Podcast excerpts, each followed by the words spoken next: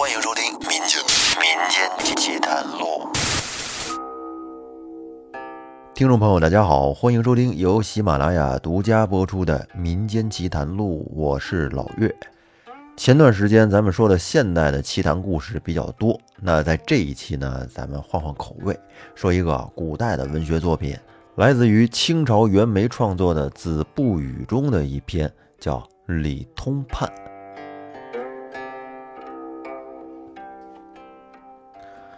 话说，在古代的广西啊，在当地呀，有一位名气非常大的人物。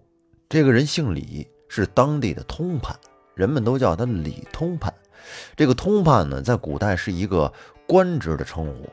那这官职有多大呢？嗯，大概相当于咱们现在的地区纪检委加水利局长加粮食局长。反正和现在啊，真是没法对比，也没有什么可比性。且说这李通判。家里边特别有钱，巨富，哎，真可谓是骡马成群，家宅千顷，家里那些奇珍异宝啊，堆的就跟小山似的。您要是问他为什么这么有钱呀？家里这些财宝怎么来的呢？是不是贪污受贿了？这您还真别问我，我也不知道。人原文就是这么写的，原文写的就是巨富也，哎，特别有钱。而且这李通判呀，不光有钱，还任性。光这媳妇儿就娶了七房，哎呦，想想吧，羡不羡慕？让现在这些单身狗们真是情何以堪呐！算了算了，咱不提这乱七八糟的，咱们讲正事儿。话说这李通判在二十七岁那年，突然患上了一种急症，浑身疼，四肢肿胀，哎，疼的都下不来床。你说这年纪轻轻的，家人给他是寻医问药，但是均不见好转，结果。没过多长时间，这个李通判就撒手人寰，扔下了这份偌大的家业。这人死了就得安排后事，这大户人家有钱人是更讲究，这葬礼呀得办得风风光光，有排面。话说这李家有一位老仆人，哎，这个老人是忠厚老实。在李家勤勤恳恳、任劳任怨地工作了好多年，他对这位从小看着长大的少主人是特别有感情。现在小主人去了，他呢便更加用心地帮着家里的七位太太们操劳主人的后事。哎，设好了灵棚，陪同七位太太们为主人守灵。这天，有一位道人上门来化缘。当时这老仆人啊，正在为这主人年纪轻轻就去世而感到伤心呢，心情非常的忧伤，没工夫搭理这位道人。然后呢，便没好气儿的对这位道人说：“去去去，我家主人刚去世，我哪有时间施舍你呀？你去别人家吧。”再瞧这道人，不急也不恼，反而笑道：“说，你想不想让你的主人活过来呀？”我可是会起死回生之术，能让你家主人还魂也。这位老仆人听他这么一说，哟，吓了一跳，这是位活神仙呀！于是呢，老仆人就让道人先等一会儿，他则急急忙忙地跑回后院，把这个消息告诉了几位太太。结果后院的太太们一听，也都是十分惊讶，便赶紧从后院跑出来跪拜迎接这位老神仙。可是当他们出来之后，却发现这位老神仙早已经飘然而去。老仆人和诸位太太们此时都非常的懊恼，心想自己是不是出来晚了？这位老神仙干什么去了？怎么没了呢？是不是觉得我们怠慢他了，这生气了才走的？这神仙什么意思？怎么不讲信用呢？说了能让人活过来，这一声不吭又走了，这还不如不告诉我们呢。反正大家此时的内心里都十分的自责，这么好的一个机会没有抓住，浪费了。后来在当天下午，这老仆人去街上买菜去，结果在半路上，哎，突然又遇到了这位道长。当时老仆人真是又惊又喜呀，上去一把就给这老道长给拽住了。哎，我可逮着你了，这回说什么也不能让你走了。道长啊，上午你这干什么去了？请原谅我们对您的怠慢，求求你一定要帮我的主人起死回生啊！这时，只见这位道士轻摇着羽扇说：“我不是不帮你家主人复生，这阴司啊有规定，死人想还阳，那就得需要别人替代才行。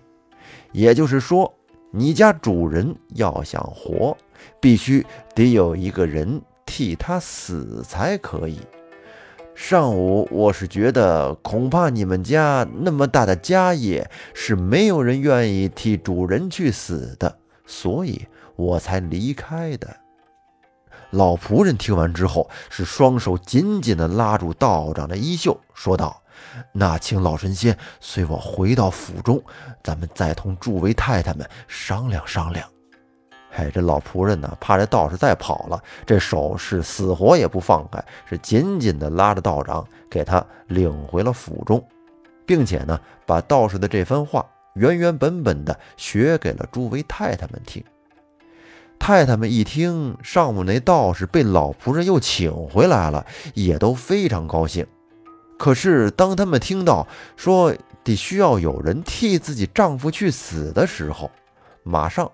个个都面露难色，咱们细想想，其实也是这么个道理。好生生的，谁愿意去死啊？是不是？现在大家伙都是个人有个人的心思，谁都不吱声。就在这个尴尬的时刻，老仆人站了出来，他说道：“诸位太太都很年轻，带主人去死，实在是可惜呀。”老奴现如今一大把年纪了，代替主人去死也没有什么可惜之处。一边说着，老仆人便走出房门，对道士说：“道长，老奴情愿代替主人去死，不知可以吗？”道士说：“你若是不害怕、不后悔，就可以。”老奴说。我已经一大把年纪了，有什么可怕的？主人一家待我不薄，我也没有什么可后悔的。道士说：“我看你心诚，那你这几天就和亲朋好友告个别吧。我会在三日后做法，只需要七天时间，就可以让你家主人还魂。”这老仆人听完之后很高兴，把道士安置在了自己家里，就如同神仙一样啊，是早晚侍奉，并且呢还一一走访了亲朋故友，因为过些日子自己就得去换命了，哎，要和大家告个别。那老仆人的这些亲朋故友对他做的这件事儿是一个什么态度呢？有的人笑话这老仆人呆傻。而有的感到老仆人是很可敬，而有的觉得他很可怜，还有很多都不相信这事儿是真的，不相信能有起死回生的。哎，反正啊，是说什么的都有。那这个事儿放在今天呢，我估计呀，和老仆人的这些亲朋故友的想法应该也差不多。就比方说，如果有个这样的新闻在网上一发，那底下您看这评论吧，肯定也是说什么的都有。这老仆人走访完亲友之后呢，便往回走。在他回家的途中，路过一座关帝庙。平时啊，老仆人素来是崇敬关圣帝君的忠孝仁义，索性呢就走进大殿，跪拜关圣帝君，跟那儿祷告道：“说小老儿愿替我家主人去死。”求关圣帝君，求关圣帝君可以帮助道士放回我家主人的魂魄吧。他这话还没说完，这时只见一个光着脚的和尚突然就出现在了供桌旁，对老仆人斥骂道：“说，看你这满脸妖气，恐怕马上就要大祸临头了。我来帮帮你吧，但是要注意。”不能让任何人知道。说完，这老和尚给仆人递过来一个纸包，说道：“这个纸包里面有几样宝物，但是现在不要打开，在你需要的时候再打开来查看，他可救你一命。”说完之后，这老和尚嗖的一下就不见了。老和尚一看，这也是高人呐！高人一般都是说走就走，来，高人一般都是说走就走，来无影去无踪，厉害厉害。然后呢，老仆人就把这个纸包给揣了起来。当他在回家路上的时候，一看四下无人，便悄悄地把这纸包给打开了。实在是闷得慌，特别想知道里面是什么东西。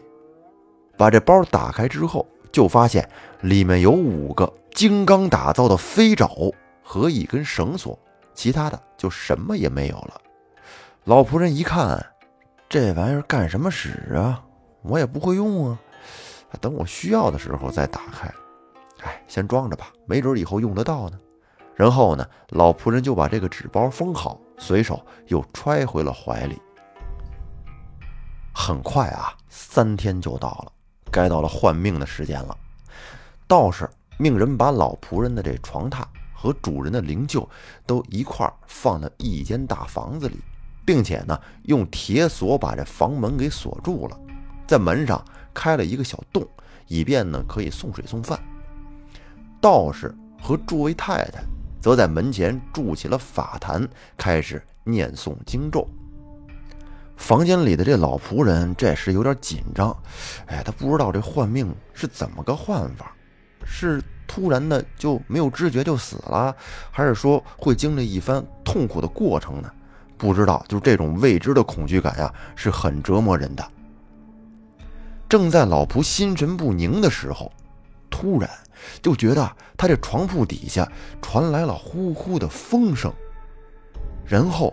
只见有两个浑身漆黑的东西从地下钻了出来，这玩意儿长了一双绿色的眼睛，全身上下长满了短毛，身高能有二十多高，头长得巨大，就跟那车轱辘似的，一双绿豆眼跟那眨巴眨巴的看向老仆人，并且呢绕着棺材边看边走。同时还用他那牙齿，就跟那老鼠一样，跟那刻棺材的缝隙。结果没一会儿，那棺材缝就裂开了，紧接着听到了一声咳嗽声。这咳嗽声竟然真的跟他的主人是一样的。然后呢，这两个绿眼黑毛怪物就拽开了棺材板，扶着里面的主人。扶着里面的主人，慢慢的从棺材中走了出来。再瞧这个主人，竟然跟没患病时一模一样。老仆人心里一惊，主人活过来了。再看两个绿眼黑毛鬼，开始伸出手来，用这个手不停的在他主人的肚子上跟那抚摸，跟那揉。哎，揉着揉着，只见它主人嘴里开始发出了声音，开始说话了。哎呀，终于活过来了！老仆人跟旁边觉得有点奇怪，定睛仔细观察，这个死而复生的主人，从外形上看起来和以前确实是一般无二，只是这声音怎么听起来感觉和外面的道士一样呢？想到这儿，老仆人恍然大悟道：“哦，原来这里边有蹊跷啊！难道是关圣帝君说的话应验了？”这时，老仆人想起了之前那个和尚给他的那个纸包，便赶紧从怀里取了出来。只见纸包当中的那五只金刚打造的飞爪，从那包里嗖的一下就飞了出来。竟然变成了一条五爪金龙，有好几丈长，将这老仆人一下子就带到了空中，并且用那根绳索将他捆绑在了房梁上边。因为古时候的房梁比现在都要高出好多好多，尤其是像李通判这种有实力的大户人家，哎，这个房子呀是更大了。这下可把老仆人吓得是头眼昏花的。估计啊，这老头有法术的加持，这一切发生的太快了。那两个鬼还有复活的主人根本就没有发现这个状况。老仆人在房梁上拢了拢神，向下观瞧，只见两个怪物扶着主人从棺材中走了出来，便径直的来到了老仆人的床榻前，但是发现人竟然没了。只见那主人长长的叹了一口气，说：“哎呀，完了！”我的法术败露了。这下那两个绿眼黑毛鬼可不干了，绕着屋子是四处的寻找，但是都没有找到那老仆人。其实你这上哪儿找去啊？人家跟房梁上捆着呢。然后只见这个外形像是主人，声音却跟门外道长一样的人，气急败坏的把老仆人床榻上的应用之物是撕得个粉碎。就在这个时候，其中一只绿眼黑毛鬼一抬头，发现了老仆人被捆绑在房梁上。哎呦，这一时可高兴了，竟然有点喜不胜收。然后呢，与这个像是主人的人是从地上平跃而起，要将老仆人给解下来。